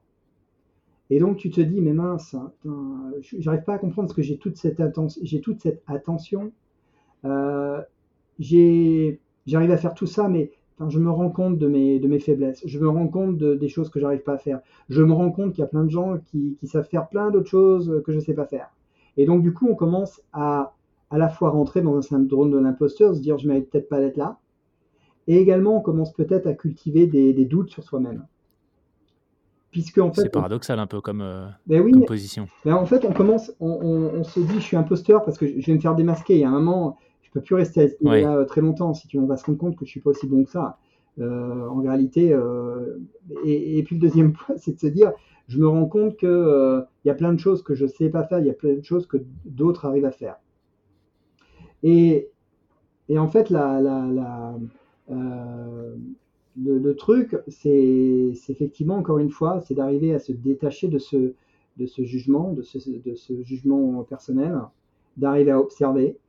Et les gens, bah, Sébastien Kinley, puisque tu en parlais, il est juste incroyable à sa capacité à se réinventer, à profiter justement de cette euh, conscience-là pour l'analyser, dire qu'est-ce que je peux apprendre de ça? Comment est-ce que je peux le transformer en quelque chose qui va me réinventer? Ça, c'est incroyable. Et, finalement, on a tous un choix devant euh, chaque fois qu'il nous arrive quelque chose. on a tous un choix à faire. C'est soit effectivement on le prend comme je suis victime, c'est la fin du monde, etc. Ou alors on se dit, ok, il m'arrive ça, soit c'est fait maintenant, ok. Qu'est-ce que je peux apprendre? Qu'est-ce que je peux faire de différent? Comment est-ce que je peux Comment est-ce que ça m'aide à grandir? Comment est-ce que ça fait partie de de ce que je dois apprendre? Peut-être qu'il y avait une leçon que je devais apprendre avec ça. Hmm. Et, fondamentalement, les athlètes de haut niveau en général ont ça. Donc euh, c'est vraiment du fine tuning, des techniques que je leur apprends euh, pour hacker le cerveau un peu aussi souvent. Hein. Mais euh, ceux qui peuvent bénéficier le plus des techniques en réalité, c'est pas ceux qui sont déjà au top. c'est les gens comme toi et moi, Loïc. Et, là, justement, pour, pour ce genre de personnes, euh, quels, outils tu pourrais recommander? Alors, bon, bien sûr, euh, l'idéal, ce serait de, de, se faire coacher par toi, mais, mais quels outils tu pourrais, tu pourrais recommander, simples à mettre en place, qui, qui, qui, pourraient aider les auditeurs à, par exemple, tu vois, voilà, quand ils, ils sont face à une situation euh, challengeante, on va dire, euh, à, en tirer, à en tirer du positif. Parce que c'est vrai que quand on entend ça, euh, la, réaction, la première réaction, ça pourrait être, oui, bon, c'est facile à dire, je viens d'avoir un accident de voiture, j'ai six mois d'hôpital, j'ai pas, je vois, je vois pas où est le positif là-dedans. absolument, et c'est pour ça que ça s'apprend. ça s'apprend absolument, et en, fait, il n'y a pas de, de, comment on appelle ça, de, il n'y a, y a, y a, pas de shortcut, il n'y a pas de raccourci par rapport à ça. Ouais. Euh, en fait, la difficulté en plus qu'on a, euh, c'est que tout ça, ça fait appel à la neuroplasticité, c'est-à-dire la capacité de notre cerveau à, euh, à se reprogrammer. Et lorsqu'on est enfant, tout ça, ça se passe globalement très bien, très facilement. Le, cerveau est extrêmement plastique jusqu'à l'âge de 25 ans. Dès qu'on passe 25 ans, c'est plus compliqué. Alors moi, j'en ai 47, t'imagines. Mais, la bonne nouvelle, c'est qu'en réalité, on peut arriver quand même à changer la façon dont on aborde les choses. Parce qu'en fait, ce qui va se passer, c'est dès qu'on va passer 25 ans, en fait, il y a plein de choses. Euh, et c'est normal, encore une fois, il faut, penser comme des cavernes. Hein. Lorsqu'on avait passé 25 ans à l'époque, c'était déjà pas mal. Globalement, on était déjà grand-père, enfin peut-être pas, mais on s'était déjà reproduit sûr, donc on avait fait notre job, quoi. Et, euh, c'était à peu près suffisant. On avait euh, fait notre job, on avait appris tout ce qu'il y avait à apprendre. Maintenant, le cerveau, fallait qu'il aille en autopilote. Hein. Et maintenant, c'était à nous d'apprendre aux autres. Donc, le cerveau, je pense fondamentalement, il fonctionne comme ça à cause de ça. Euh, heureusement, la neuroplasticité est quelque chose qui existe complètement après l'âge de 25 ans. Euh, mais en revanche, le process est un petit peu plus long et compliqué. Alors, ce qui se passe, c'est que quand effectivement tu as un accident de voiture, il t'arrive un accident, un incident de vie, etc., lorsqu'on a eu l'habitude de voir les choses d'une certaine façon, c'est compliqué de changer. Donc il y a certains processus pour ça, et il faut, à notre âge, ce qu'il faut faire, dès que tu passes 25 ans, hein, même avant, c'est bien, il faut répéter, répéter, répéter, répéter les process. Donc pour ça, il y a plusieurs, euh, il y a plusieurs modèles. Euh, comme je l'ai dit déjà, la première chose, c'est probablement, ça part d'une intention. Euh, personne ne changera s'il n'a pas l'intention de changer, s'il n'a pas la volonté de changer. Donc, il y a un travail à faire d'acceptation, en fait. On dit acceptation sur la situation dans laquelle on est. Et puis, euh, après, effectivement, je parlais de la méditation, c'est un excellent outil. Euh, euh, en anglais, on appelle ça mindfulness. Je pense que c'est la pleine conscience en français. Oui. c'est des outils, ça, c'est des outils qui sont extrêmement bons pour arriver à s'observer. Et du coup, ça aide à prendre conscience de nos comportements, de comment est-ce qu'on voit les choses, ou comment est-ce qu'on les voit pas justement. Et puis après, euh, on peut faire plein de, il euh, y, a plein de choses. S'il y a un truc qui est intéressant, par exemple, si je peux te donner ce truc-là, par exemple, parce que euh, il y a une étude qui a été, je pense qu'elle date de 2019 seulement, donc c'est super frais en plus. Il y a, des, chercheurs, je ne suis pas sûr si c'est Harvard ou Stanford, qui ont étudié la raison pour laquelle les gens abandonnaient. Et euh, ce, sont, ce dont ils se sont rendus compte, c'est que euh, je, vais, je, vais, apporter plusieurs choses si tu veux à ça, mais euh, il y a, la raison pour laquelle on abandonne n'est pas uniquement, ne c'est pas uniquement au niveau conscient et cognitif. Elle se fait également d'un point de vue chimique. Et, et ça, je vais l'expliquer un petit peu, mais les, les choses qu'on peut faire déjà, c'est que première des choses qu'on a un objectif, comme je l'ai dit, il faut euh, travailler sur son objectif. se poser des questions de pourquoi est-ce qu'on a envie de le faire, et d'aller vraiment profond par rapport à ça. Il y a plein d'outils qui existent, euh, mais vraiment, c'est se poser la question de où est-ce qu'on est actuellement, où est-ce qu'on a envie d'aller, comment est-ce qu'on se projette, c'est quoi, le, résultat idéal, comment est-ce qu'on imagine les choses euh, dans le meilleur des mondes, une fois qu'on a déjà même passé notre objectif, et commencer à connecter à ça d'un point de vue émotionnel, c'est-à-dire fermer ses yeux et essayer de vivre ce qui se passe, et d'arriver à voir si on connecte vraiment avec tout ça. Euh, le deuxième, et souvent en fait on abandonne parce qu'on n'a pas de vision très claire. Deuxième chose hmm. fondamentale par rapport à ces objectifs, c'est que le cerveau ne, sait pas reconnaître le négatif. Ce que je veux dire par là, c'est si, si je te dis euh, ne pense pas à un éléphant rose. Ouais, tu penses à ça. Tu, penses à un éléphant rose. Donc si tu te dis par exemple, euh, je veux arrêter d'être stressé, je veux arrêter de fumer, je veux arrêter d'être gros, euh, je veux perdre du poids, eh bien, le cerveau, il se focalise sur le poids, il se focalise sur gros, il se focalise sur fumer, il se focalise sur le stress. Comment tu fais du coup? Eh bien, il s'agit de tourner son objectif de façon positive. Plutôt que je veux perdre du poids, c'est euh, je veux être fit. Et à ce moment-là, tu as une image de ce que ça veut dire être fit pour toi. Qu'est-ce que ça signifie pour toi si tu deviens fit? Comment ta vie, elle change? Qu'est-ce que tu fais de façon différente? Comment est-ce que tu joues différemment avec tes enfants? Comment est-ce que tu interagis différemment pendant tes week-ends? Comment est-ce que tu te regardes Donc on en revient à de la, projection, de la visualisation. C'est ça. Et là, du coup, tu commences à, formuler euh, ton, ta vision de façon différente. Euh, donc il y a effectivement ça déjà qui est vachement important. La deuxième chose, c'est euh, ben, faire un peu d'introspection, se poser des questions sur soi et se poser des questions assez simples finalement de c'est quoi nos valeurs? Les valeurs en fait avec lesquelles on fonctionne, c'est un petit peu la colonne vertébrale de notre fonctionnement. Alors, je simplifie, hein, ça rentre dans, tout un tas d'outils un process. Hein. Euh, comme je dis, il n'y a pas de chose, il n'y a pas de solution miracle, il y a vraiment un process. Mais en, gros, si tu veux, si tu suis un process euh, qui inclut vraiment ces étapes-là, développer la, conscience de soi, euh, développer la clarté sur ses objectifs, de là où on est et là où on veut aller aligner son conscient et son subconscient. Et ça, ça mhm. passe justement par la visualisation, d'arriver à comprendre ce qui peut nous retenir, les pensées limitantes qu'on a sur soi-même. Alors, il commence à se passer vraiment des choses assez, assez, assez hallucinantes. Mais on ne peut arriver à ça en réalité qu'à partir du moment où on arrive à connecter, à, s'accepter, à s'observer, à comprendre comment on fonctionne. Et on est souvent très mal placé pour ça. Euh, oui, ça c'est vrai, et, c'est pas évident en plus. Non, en, en fait, c'est évident, mais euh, on nous l'apprend pas. Oui, il y a beaucoup de croyances qui viennent euh, interférer avec, euh, avec ça. tu, vois, sur ce point des, valeurs notamment, c'est hyper intéressant parce que euh, je me suis rendu compte avec certaines personnes que j'accompagne, enfin, pour être honnête, la plupart des personnes que j'accompagne, généralement les gens sont parfaitement à l'aise quand il s'agit des croyances mmh ou, ou des, comportements, où ils associent des comportements à des valeurs, ou plutôt ils, ils considèrent que des comportements sont des valeurs. Donc, euh, quand, tu poses la question, bah, euh, voilà, quelles sont les valeurs euh, auxquelles vous rattachez ce projet de courir cette marathon en 7 jours bah, il n'y a pas forcément de valeur qui arrive. Il y a un comportement, tu vois. C'est ah ben j'ai envie, voilà, j'ai envie de partager ça autour de moi, j'ai envie d'inspirer des gens. mais, mais c'est assez difficile en réalité. Je me rends compte pour pour les personnes qui n'ont pas fait cet exercice d'introspection, d'être au clair sur les, valeurs qui les animent. Absolument, absolument. Et, en réalité, c'est assez simple. Hein, honnêtement, c'est pas, euh, euh, on n'essaie pas d'envoyer un satellite dans l'espace. Hein.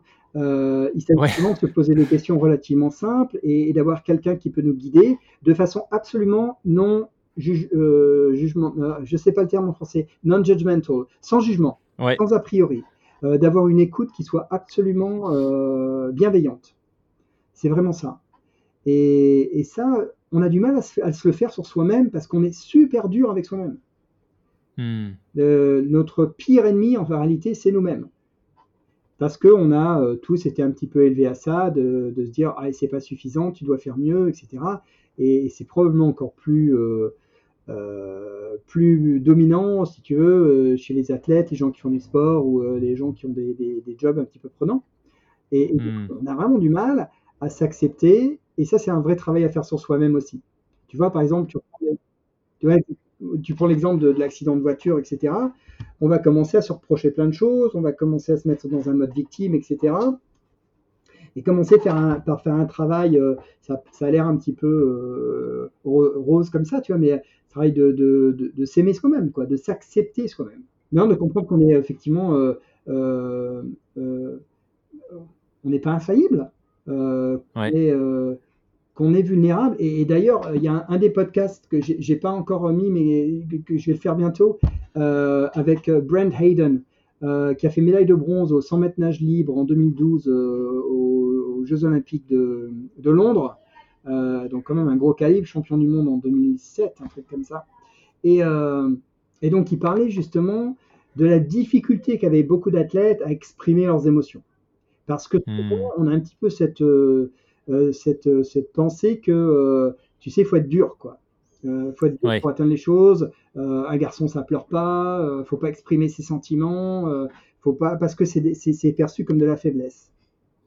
Or, et, et- et là d'ailleurs, euh, pour ceux qui parlent anglais, je ne sais pas s'il est en français, mais il y a un TEDx qui est excellent euh, de Brené Brown. Je te donnerai le nom, comme ça tu pourrais le mettre Ouais. si tu veux, euh, qui parle en fait de la vulnérabilité et du courage. Et, ce qu'elle exprime justement, c'est que de dire qu'il n'y a pas de courage sans vulnérabilité. Parce que la vulnérabilité, en gros, c'est accepter de s'exposer, d'être émotionnellement engagé, sans savoir à l'avance quel résultat on va avoir. Et, et quand tu penses effectivement à ça, c'est assez puissant parce que euh, pour faire preuve de, si tu veux atteindre des objectifs, il faut faire preuve de courage. Et faire preuve de courage, ça signifie donc d'accepter une certaine vulnérabilité. Ouais. Et souvent, ce que beaucoup de gens n'acceptent pas. C'est un très très bon point.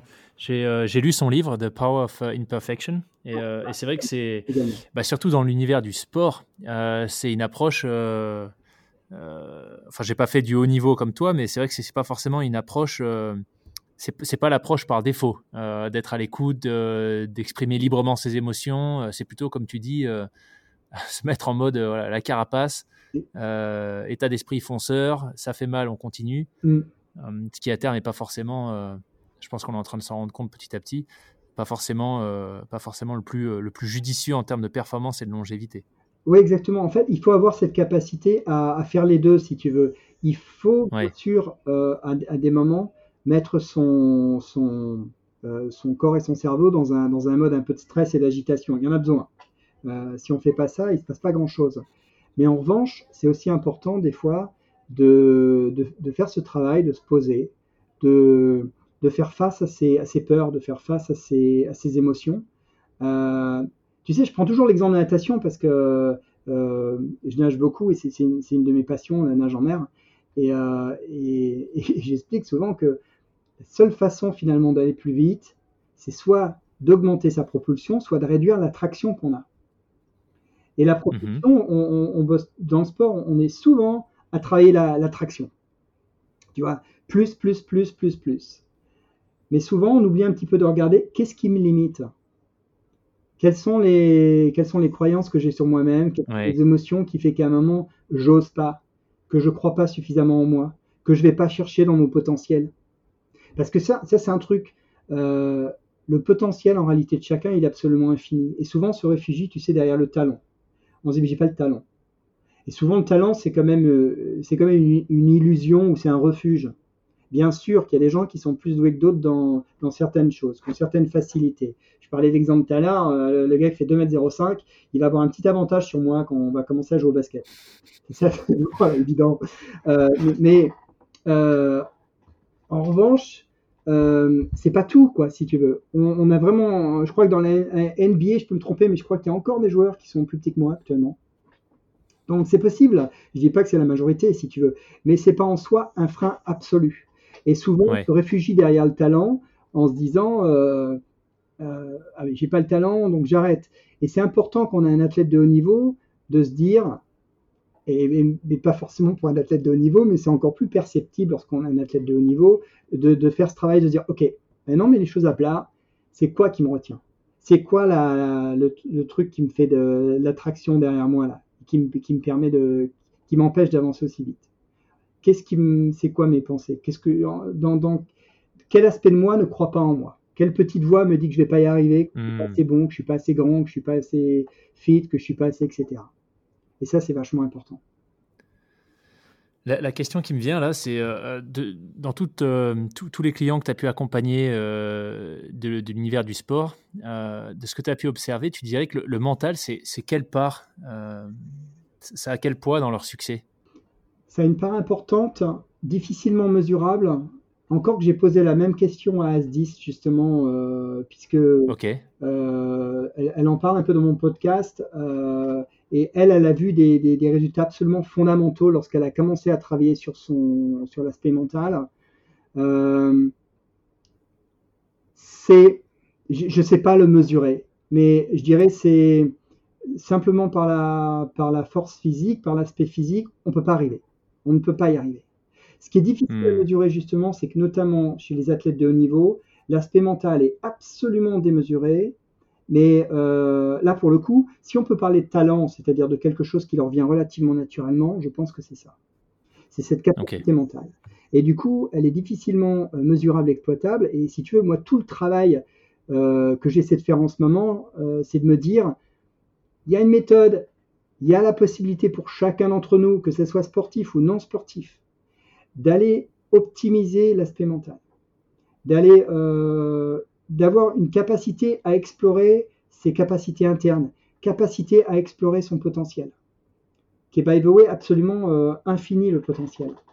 Donc c'est juste de se dire, j'ai la capacité d'aller taper dans une ressource qui est absolument illimitée. Si on considère que c'est bien plus qu'un levier, euh, tu vois, marginal euh, à actionner pour, pour arriver à de la performance, c'est fou de voir à quel point c'est pas vraiment intégré pour beaucoup beaucoup de gens. Euh, alors qu'à côté de ça, euh, tu vois, si je pense au triathlon par exemple, euh, bon, il y a des gens qui sont prêts à dépenser des, milliers de dollars pour un gain marginal, en l'occurrence quelques grammes sur un vélo, mm. qui fondamentalement fera peut-être pas autant la différence que quelques heures de coaching pour, pour mieux comprendre ses croyances limitantes. Ah non, non, mais c'est certain. Tu vois, j'ai pas d'ailleurs, j'ai pas complètement terminé un, un, point sur lequel j'avais dit que, que j'interviendrais tout à l'heure. Euh, je disais également qu'il y a une raison biologique, chimique, euh, la raison pour laquelle on abandonne. Et ça, rien que ça, si tu veux, euh, ce que se sont aperçus donc les, chercheurs de, Harvard ou Stanford, ça j'ai oublié, il faudrait que je vérifie, mais en tout cas c'est en 2019, ils se sont aperçus que globalement il y avait une raison chimique pour laquelle on abandonnait, au-delà des autres éléments dont j'ai parlé tout à l'heure on a, euh, lorsque le, il, y a une, molécule qui s'appelle la norépinéphrine, c'est pas une molécule, c'est un, euh, un, élément chimique, et si c'est une molécule, c'est pas une hormone, c'est une molécule. Euh, la norépinéphrine, et qui, qui, en, gros permet au corps de se mettre en action, etc. Je ne vais pas rentrer dans le détail. Et lorsqu'on fait un effort prolongé, que ce soit un effort sportif ou également un effort professionnel, on, va avoir cette, euh, ce, système flight and fight qui se met en, qui se met en route, et on va avoir la norépinéphrine qui va se, qui va se, qui va se développer. Elle est injectée en permanence, pour, en gros, pour qu'on soit en action. Le problème de ça, c'est qu'on a dans notre cerveau, on a découvert en fait euh, qu'il y avait une partie du cerveau dont le job, en gros, c'était de, de, contrôler le niveau de norépinéphrine. Et lorsque le niveau de norépinéphrine dépassait un certain seuil, alors en gros, tu avais une alerte qui, euh, qui euh, hijackait le système conscient et qui en gros disait on arrête. Et qui te donnait en gros cette, euh, cette, cette, cet ordre d'arrêter et d'abandonner. Alors ça, c'est absolument vachement important. Et c'est en fait, c'est un neurotransmetteur, donc ça se passe vraiment au niveau, au niveau du cerveau, au niveau de l'esprit. Et ce qui est intéressant à comprendre, c'est que euh, il y a une molécule qui s'appelle la dopamine, qui, est un neurotransmetteur également et qui permet justement, un, des jobs de la, dopamine, c'est de, limiter le, niveau de, norépinéphrine. D'accord. Et, Donc tout l'enjeu, ce serait d'augmenter la sécrétion de dopamine euh, pour venir, euh, enfin je ne sais pas si j'extrapole un peu trop, mais pour venir contrer en fait. C'est exactement. C'est ça, oui. Exactement. Alors, comment est-ce qu'on euh, comment est-ce qu'on déclenche la dopamine? Euh, plein de méthodes pour ça, mais la dopamine, c'est quand par exemple on va atteindre un objectif. On va atteindre un objectif, et là on va avoir une décharge de dopamine vachement importante. C'est pour ça d'ailleurs que quand tu termines un Ironman ou un semi-Ironman, alors que 5 minutes avant tu étais absolument mort à l'arraché, tu passes la ligne d'arrivée, tu sautes dans tous les sens, tu es capable d'aller faire high five à tout le monde. D'accord? Après, tu t'écroules. Mais cette, euh, c'est de l'adrénaline. Hein. Adrénaline, épinéphrine, noradrénaline et norépinéphrine, c'est la même chose. C'est juste des, langages différents. Euh, et ça, ça se déclenche, etc. Et tu as la dopamine qui vient complètement euh, te donner une espèce de boost incroyable par rapport à ça. Et ce qui se passe, c'est que ce, dont, dont, se sont aperçus les chercheurs, c'est que la dopamine n'était pas simplement sécrétée lorsqu'on atteignait un objectif, mais également lorsqu'on envoyait un signal au cerveau qu'on atteignait, euh, on était, on était sur la bonne voie, qu'on atteignait une, qu'on a, qu'on on, arrivait à une étape importante sur cet objectif. Donc, si on arrive à se conditionner mentalement via euh, la façon dont on se parle, via l'imagerie, via la visualisation, via une préparation mental de ce qui va se passer. Notamment, si tu es sur un Ironman, tu vas avoir des, des, stations euh, tous les deux kilomètres. De se motiver sur la, première, la prochaine station. De, de faire en fait une étape mentale, de dire j'ai réussi, je suis là. De, de, noter en soi tout ce qui va bien. J'ai la rythme cardiaque qui est bon.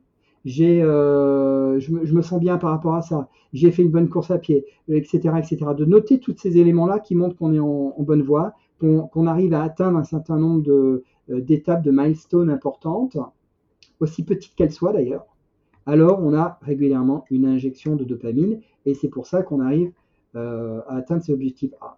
Dans un sens et Donc l'enjeu c'est de hijack le cerveau en fait avec en, découpant l'objectif en micro-objectifs pour, euh, pour arriver à valider toutes ces, tous ces points de passage positifs. Exactement. Donc il y a plein, plein, plein d'éléments. C'est intéressant. alors, il n'y a, rien de révolutionnaire dans le sens où on a tous fait ça sur des courses. Tu sais, on se dit, allez, je me fais le prochain kilomètre. Mais maintenant, on a, une on a une explication neuroscientifique de la raison pour laquelle ça marche. Et ça, c'est quand même fondamental parce que, notamment dans mon travail, moi, de coach mental euh, ou en hypno aussi, c'est qu'on peut vraiment arriver à déclencher des comportements euh, et de travailler avec euh, mes clients pour se dire, OK, on va analyser tout ce qui va nous permettre, par rapport à cet objectif-là qu'on se fixe, on va réussir, on va analyser tout ce qui va nous permettre de montrer qu'on est sur la bonne voie. Et il y a plein de paramètres, c'est pas simplement sportif. Euh, ça peut être mental, ça peut être physique, ça peut être euh, plein de choses. Voilà. Et, euh, donc, du, coup, tu te donnes davantage de chances d'atteindre ton objectif. Et c'est pareil pour les, sportifs de haut niveau d'ailleurs. Ça, me fait penser à, j'ouvre une petite parenthèse, mais ce que tu viens de dire, le, tu, sais la notion de, de, second souffle. Ouais. tu associerais ça avec, avec ce que tu viens d'expliquer? 100%. Le second souffle, c'est euh, pas toujours, mais euh, clairement le second souffle arrive dans ce truc-là. Tu te dis, à un moment, ton, ton euh, la partie mentale change. ce qu'il faut voir également dans le second souffle également, c'est que il y a une espèce d'adaptation à l'inconfort. Donc, ton, dans un premier temps, tu vas avoir des, sensations, des sensations d'inconfort, etc. T'es pas bon moi, j'ai ça sur le vélo aussi des fois. Et, à un moment, les jambes vont mieux, mais aussi parce que d'un point de vue mental, tu as accepté cette douleur, cette difficulté, tu, tu du coup, tu, retrouves quelque chose, tu retrouves des bonnes sensations. Et à partir du moment où tu retrouves ces bonnes sensations, tu rentres dans une, une boucle mentale positive qui fait que tu déclenches de la dopamine, de la sérotonine également. Euh, la sérotonine, c'est plus associé à euh, quand tu fais un câlin à quelqu'un ou euh, euh, quand tu vas manger quelque chose de bon, ou euh, c'est finalement associé aux choses extérieures. Mais euh, c'est un, un, effet relativement similaire en termes de bien-être, on va dire. Et ouais, donc tu as le second souffle là, mais tu, tu as ce phénomène-là, par exemple, avec les équipes de foot, les équipes de rugby, on a tous vu ça. L'équipe, elle est menée 3-0 15 minutes avant la, fin du match. Le coach décide de changer un joueur. Et là, avant qu'il change de joueur, tout le monde est complètement sous terre hein, dans l'équipe qui perd. Hein. Personne se regarde, on ne sait plus quoi faire, on se met en défense c'est la fin du monde. On, attend avec impatience euh, la fin du match parce qu'on sait que ça va être compliqué. Et puis là, qu'est-ce qui se passe? On change un joueur et là, le joueur est avec un différent état d'esprit. Il arrive à passer, boum, il met un but. Et là, d'un coup, tout change. Parce que là, ce qui se passe, c'est que l'équipe qui était à 3-1 maintenant se dit Oh, attends, on peut le faire, c'est possible. Et là, ils se disent en fait qu'ils sont en bonne voie. Ils se disent qu'ils sont en route pour l'objectif. Alors que l'équipe adverse se met à douter. Ils se disent, mince, si ça se trouve, on peut plus. Hmm. Là, eux, ils ont une décharge de norépinéphrine. Et à ce moment-là, ce qui se passe, c'est que tout le monde reprend du poil de la bête, et puis on marque un deuxième but, puis un troisième but, et puis euh, on rentre dans les arrêts de jeu, et finalement, c'est cette équipe-là qui gagne. On a vu ça des, mi- des milliers de fois. Et, Ouais, ouais. et là, il n'y a rien de physique. Fondamentalement, il n'y a absolument rien de physique qui rentre en jeu. C'est simplement la capacité, c'est l'aspect mental qui d'un coup s'est mis à changer. C'est pour ça que le mental est important. On le voit, on le perçoit d'un point de vue sportif de haut niveau euh, dans des, des matchs de foot ou n'importe quel match. euh, Ça peut être un, tu as fait du rugby, toi Loïc, tu as probablement eu ça dans un truc de rugby. À un moment, tu te dis, euh, là, je suis en train de me faire dévorer. Et puis à un moment, tu as fait un bon geste, tu ressens le truc, et là, tu Hmm. parce que t'as, d'un point de vue mental, tu as changé. Et tu as senti dans ton corps quelque chose qui se passait aussi. Tu as senti une, une- une- une décharge euh, qui, qui- qui fait que tu, tu, y- tu y crois. Et là, tu gagnes. Et c'est fondamentalement ça qu'on peut arriver à, à développer aussi, qu'on soit un athlète de haut niveau ou pas. Qu'on soit Hmm. pas un athlète du tout. Parce que euh, combien de fois on est au bureau et puis on se dit, euh, ouais, c'est bon, là, on est mort, laisse tomber, ça va pas se passer, j'aurai pas la promotion, c'est l'autre qui va l'avoir, ou de toute façon, on n'aura pas ce client-là, c'est terminé, etc. On rentre dans cette boucle-là. Et arriver à comprendre ces mécanismes-là, d'arriver à comprendre que c'est pas simplement de la pensée positive, parce que ça, ça marche pas. Si tu perds, tu dis non, je gagne. Euh, ton cerveau, il est pas Ouais. complètement fou, hein. Euh, ça marche pas. Mais d'arriver à comprendre à la fois les mécanismes neurologiques, euh, chimiques et également les techniques euh, de mentales pour arriver à, à développer toutes ces choses-là en soi, c'est absolument fondamental. Et, et c'est vrai que ça devrait être enseigné euh, partout dans les écoles. Et c'est pour ça que je suis ravi de faire ton podcast parce que c'est un- c'est une bonne façon de, faire passer ces messages. Exactement, et ben c'est l'objectif. Donc, euh, très très content. Euh, écoute, on arrive sur, ces, bonnes paroles. On arrive déjà quasiment à la fin du podcast. C'était absolument passionnant d'échanger avec toi sur ce sujet. Je pense qu'on pourrait en parler euh, des heures et des heures encore. Euh, mais peut-être avant, avant qu'on se quitte, qu'est-ce que pour quelqu'un qui serait intéressé, et euh, encore une fois, j'espère qu'après après cet épisode, il y aura, il y aura des auditeurs qui voudront se lancer, notamment dans la méditation. On en a beaucoup parlé comme première étape euh, sur le chemin d'introspection.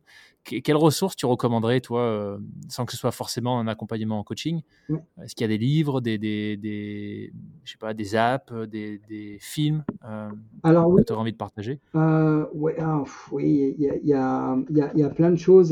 il y a plein de choses. Alors, j'ai, comme, comme je travaille à Hong Kong, j'ai beaucoup de, beaucoup de ressources qui sont en, en anglais. J'ai développé moi une sur mon sur mon website. Euh, on peut accéder à 21 jours de, de méditation qui sont structurés justement pour euh, pour enseigner ce dont j'ai parlé. Euh, Ah, mais oui, c'est vrai, c'est gratuit en plus. non, c'est pas gratuit, mais c'est pas très cher. Ah, C'est mince. pas très cher. C'est vraiment pas cher par rapport à ce que ça apporte. Ok. Je crois que c'est 39 US dollars, donc je sais pas ce que ça représente en euros, mais c'est peut-être 30 euros, un truc comme ça. Mais, mais ça change vraiment fondamentalement, on voit, on voit des résultats et absolument important. Euh, mais c'est en anglais. En même temps, euh, quand je parle anglais, j'ai un, doux accent français, donc en plus ça vous permet de. C'est plus, facile qu'un néo-zélandais. Mais euh, autrement, il y a, il y a une app que je peux recommander. euh, euh, Il y, a, y a plein de trucs. Il y a une app qui s'appelle Insight Timer. Ouais. Insight, I-N-S-I-G-H-T, Timer, T-I-M-E-R, qui, je crois, a également des, des- des méditations en français. Ok. Euh, donc, mon, mon conseil, c'est euh, commencer simple, 5 minutes, ça suffit. Euh, c'est commencer par de la méditation guidée également. Euh, Ouais. Les plus faciles, ce sont toutes celles qui tournent autour de la, la conscience sur sa respiration, l'observation de sa respiration. C'est très simple. Euh, et puis, quelques conseils sur la méditation. Euh, déjà, un, n'oubliez pas que la méditation, c'est simplement l'art d'observer. Donc, même si à un moment, pendant la méditation, on se trouve en train de, de- d'engager avec ses, ses pensées, de parler, de se parler, on se sent distrait, etc., eh ben, félicitations, vous avez observé quelque chose, on sait que la méditation. Hmm. Et à ce moment-là, c'est un super conseil parce que bien, souvent, le, enfin en tout cas moi c'est l'impression que j'avais, la méditation c'est justement le vide total. Et en fait c'est exactement comme l'exemple de l'éléphant rose que tu que, que, que expliqué tout à l'heure. Si tu penses à essayer de faire le vide total euh, dans ton esprit, euh, bah en fait ça marche pas parce que tu es constamment en train de... Mince, je viens de penser à quelque chose. Non mais attends, il faut que je fasse le vide. Oui mais là je suis en train de penser. Et puis on va, on va juste casser un tabou de toute façon. On a 70 000 pensées par jour, une par seconde. Alors bonne chance pour pas penser. Hein. c'est clair. Donc, c'est vraiment de l'observation et puis euh, le faire cool, 5 minutes. Euh, surtout ne pas avoir d'attente, mais simplement poser son intention d'observer. Et, euh, et, surtout, c'est la régularité également. Il n'y a pas de magie. c'est pas parce qu'on va faire une heure de méditation une fois par semaine que ça va fonctionner. Il vaut mieux faire pendant un mois, 5 minutes par jour et vous allez voir des résultats garantis. Ok. Écoute, merci beaucoup pour les conseils. Euh, je mettrai aussi bah, les liens de ton site, euh, de ton podcast, Mind Your Brains, euh, en description de l'épisode. je te remercie encore une fois pour, pour ton temps. C'était vraiment passionnant. C'était génial de pouvoir échanger avec toi, compte tenu de ton expérience et sans parler même de ton background académique. Et bah, écoute, tout le, tout le meilleur pour la, pour la suite, pour ton activité de coaching, pour le podcast. Je pense qu'on va rester en contact. Absolument. Et encore merci pour ton temps aujourd'hui. Merci Loïc.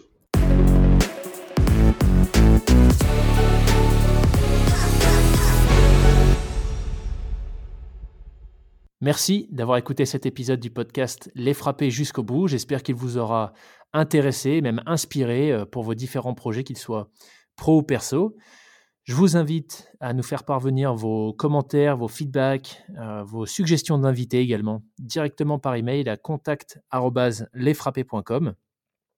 Et enfin, si vous souhaitez euh, nous soutenir dans cette aventure, euh, n'hésitez pas à nous laisser une note sur les différentes plateformes d'écoute euh, que vous utilisez, ainsi qu'un commentaire. Et je vous dis à la semaine prochaine pour un nouvel épisode. Ciao